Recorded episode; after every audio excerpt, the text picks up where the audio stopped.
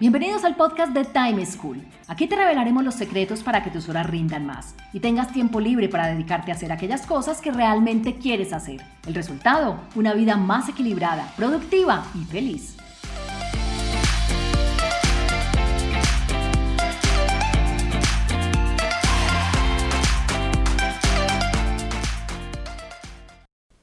Hola, soy Juan Pablo Lema, un inquieto por la productividad y un estudioso del manejo del tiempo.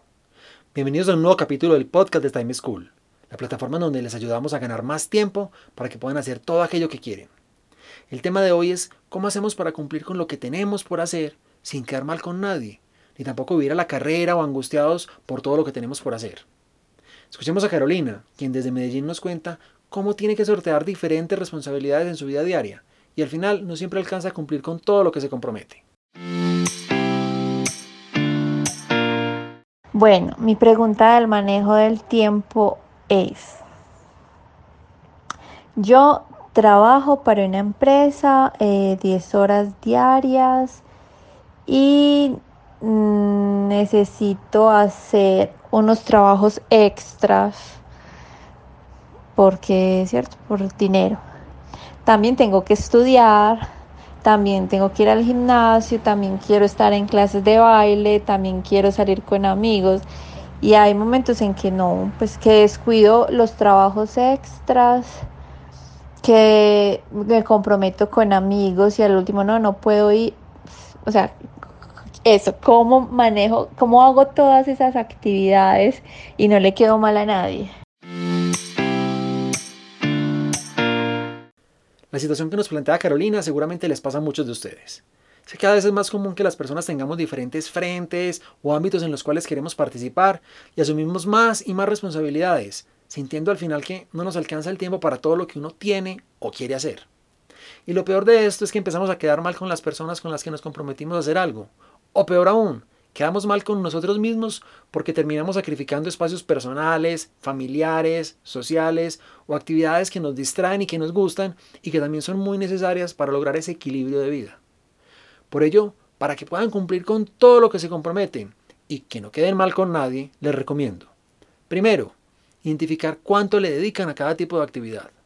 Segundo, decidir cuánto le quieren dedicar a cada tipo de actividad. Y tercero, aprender a decir no. Veamos cada una de ellas en detalle. Cuando Carolina nos relataba los frentes o los tipos de actividades que le consumían su tiempo, miren una cosa importante, a la única que le mencionó la dedicación fue a la empresa con la cual tiene un contrato de trabajo. Ella decía que le tomaba 10 horas diarias. Para todas las demás, ni siquiera lo mencionó. Y es que eso es lo que nos pasa. No somos conscientes de cuánto tiempo es que le dedicamos realmente a cada una de las actividades o tareas, cuánto nos consume cada tipo de actividad que realizamos. Pero esos 10 horas que nos decía Carolina, él lo contratado, pero realmente le dedica eso. Le dedica más, le dedica menos. Ni ella misma lo sabe. Y es que cuánto tiempo le toman los trabajos adicionales, tampoco lo sabe. ¿Cuánto tiempo le dedica a sus amigos o a su vida social? Tampoco. ¿Cuánto le dedica a su estudio? Y hay que tener en cuenta que no es solo las clases que toma, también el tiempo que toma la realización de trabajos, la preparación de exámenes, lectura de libros o de artículos. ¿Cuánto tiempo le toma sus clases de baile, su gimnasio? Es muy importante que pasemos de la percepción a la realidad. Y por ello uno debería realizar una bitácora, un registro de cada actividad que realiza, cuánto tiempo le toma. Hay una autora que se llama Laura Vanderkam que se inventó una bitácora de estas y la realizó durante un año completo. Durante un año llevó el registro de cada una de las actividades que realizaba para al final evaluar cuánto tiempo le estaba dedicando a cada una de las categorías de actividades que había en su vida. Yo les recomiendo que hagan lo mismo que hizo Laura. Obviamente no durante un año, creo que es mucho tiempo. Les recomiendo que lo hagan al menos una semana. Una semana es muy buen indicio, les da muy buenas pautas de a qué se están dedicando y cuánto tiempo le están dedicando a cada una de las actividades.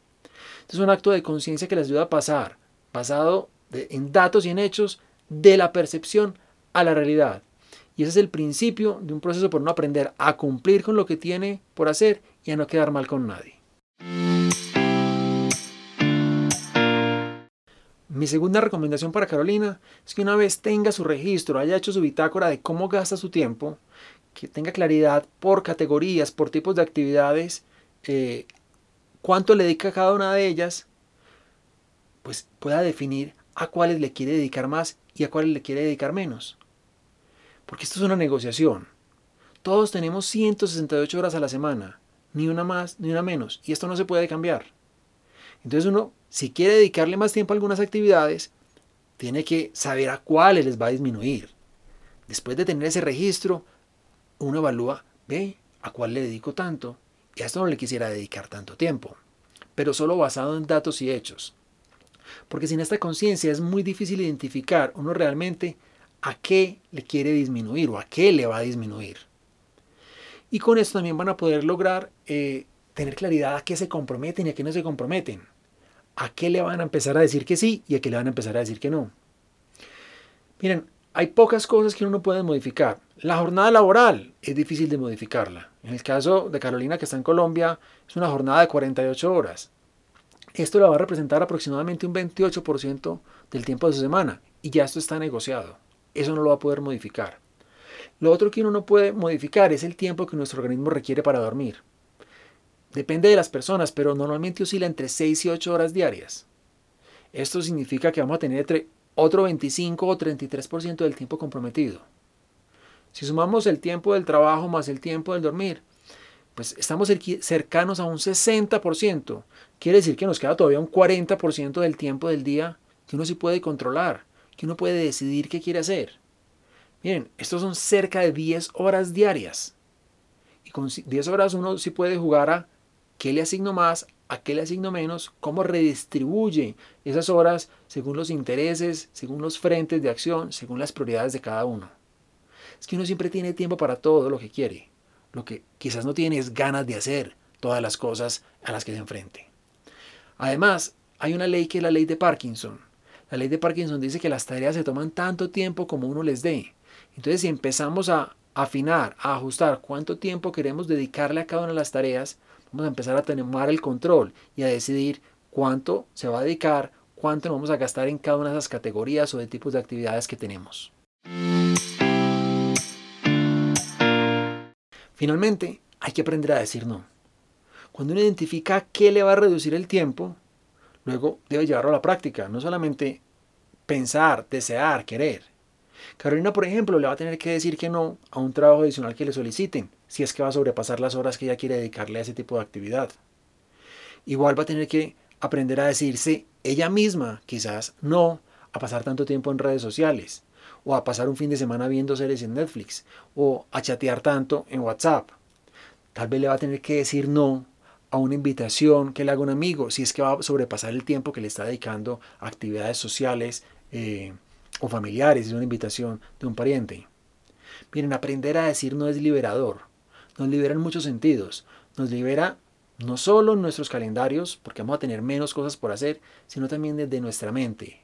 Porque cuando uno dice que sí, pero en el fondo lo que quiere decir no, ahí mismo ocupa su mente empezando a pensar qué disculpa va a inventarse después para poder no hacer o no asistir a lo que lo invitaron o lo que le pidieron que hiciera. Miren que Carolina nos planteó que a veces terminaba diciendo a última hora que no iba a cumplir con algo con lo que ya se había comprometido. Y eso es algo que uno casi siempre puede prever. Porque uno casi siempre que dice que no a última hora, realmente era desde el principio que quería decir que no. Y lo que hizo fue dilatar esta conversación, dilatar esto, porque quizás no quería ser percibido como alguien poco comprometido, que no le interesaba, que no tenía interés en algo. Miren, decir no es un músculo y uno lo tiene que ejercitar, uno tiene que fortalecerse en decir no. Háganlo, porque al final se van a dar cuenta que nadie va a cambiar la percepción de ustedes, pero ustedes iban a ganar mucho tiempo si lo saben decir de una manera asertiva. Resumiendo, para lograr cumplir con todo aquello con lo que nos comprometemos y no quedar mal con los demás, y mucho menos con nosotros mismos, deberíamos. Primero, identificar cuánto le dedicamos a cada tipo de actividad. Segundo, decidir cuánto le quiero dedicar a cada tipo de actividad, haciendo estas negociaciones entre las que les voy a aumentar y aquellas a las que les voy a disminuir.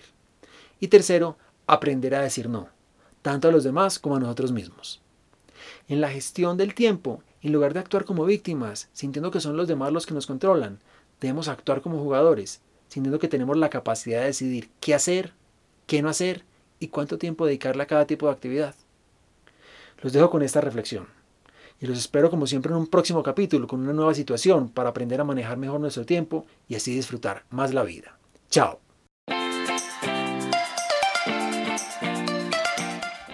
Encontrémonos en un próximo capítulo con una nueva situación y más recomendaciones para que seas más productivo y feliz. Recuerda enviarnos los audios con tus preguntas, dudas e inquietudes al WhatsApp en Colombia 321-700-4810 por correo electrónico a podcast.timeschool.com.